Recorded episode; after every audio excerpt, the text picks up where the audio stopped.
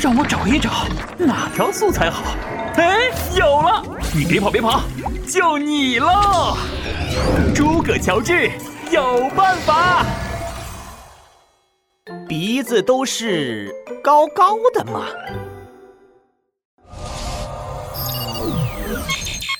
诸葛老师，我叫陈小树，今年二年级。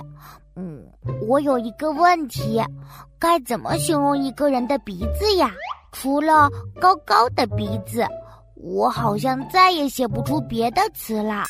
嗯，你的作文素材库里肯定有怎么写鼻子的，跟我说一说吧，诸葛老师。啊，对了，暗号差点忘了说。诸葛乔治有办法，暗号验证成功，开启应答模式。嗯，会提问的同学是更聪明的孩子哦。陈小树，你好啊，你提的这个问题真棒。怎么写鼻子呢？诸葛乔治老师有办法，让我找一找哪条素材好。哎，有了，你别跑。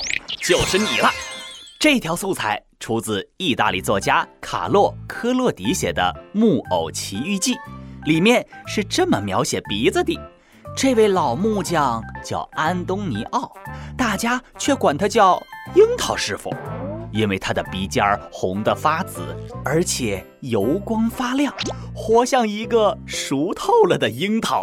哇，熟透了的樱桃，一口咬下去，满口都是甜甜的樱桃汁。嘿，闹闹，醒醒，别吧唧了。那我来考考你哈，在上面这句话里，作者从哪几个方面写了老木匠的鼻子？嗯，从鼻尖的颜色。对头，鼻尖儿红的发紫。还有呢？还有鼻子会发光。嗯，这是写鼻子的光泽。油光发亮，还有啥？还有形状，活像一个熟透了的樱桃。你看，樱桃是我们平常生活中常见的水果，大家都知道它长什么样。它红的发紫，油光发亮，圆圆的，是不是刚好跟老木匠的鼻子很像啊？我们学校里的保安张爷爷，他的鼻子也是圆圆的，油光发亮，红红的。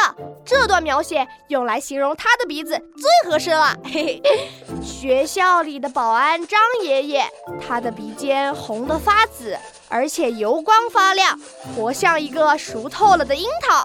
很好，如果你要描写的这个人呐，他的鼻子有这些特征，你就可以把这条素材用进去。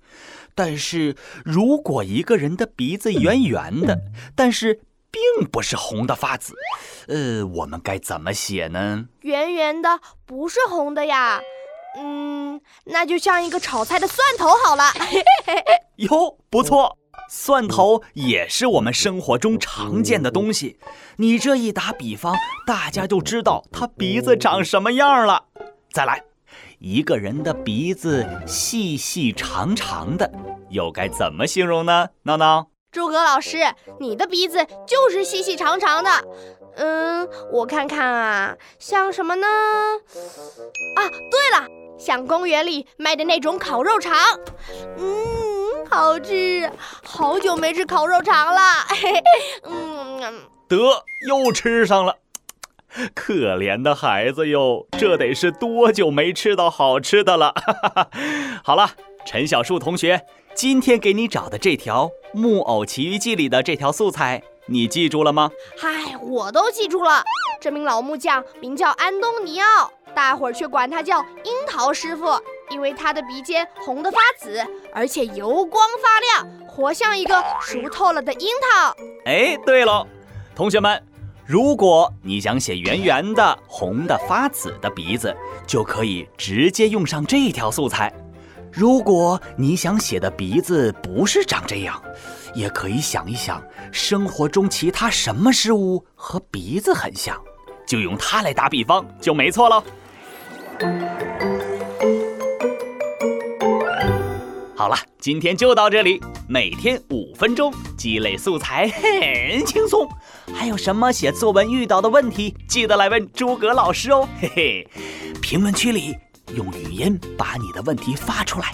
只要你说对暗号，我的作文素材机就会告诉你答案哦。听完你就会写作文喽。同学们别忘了暗号哦。诸葛乔治有办法！哈哈哈哈哈哈。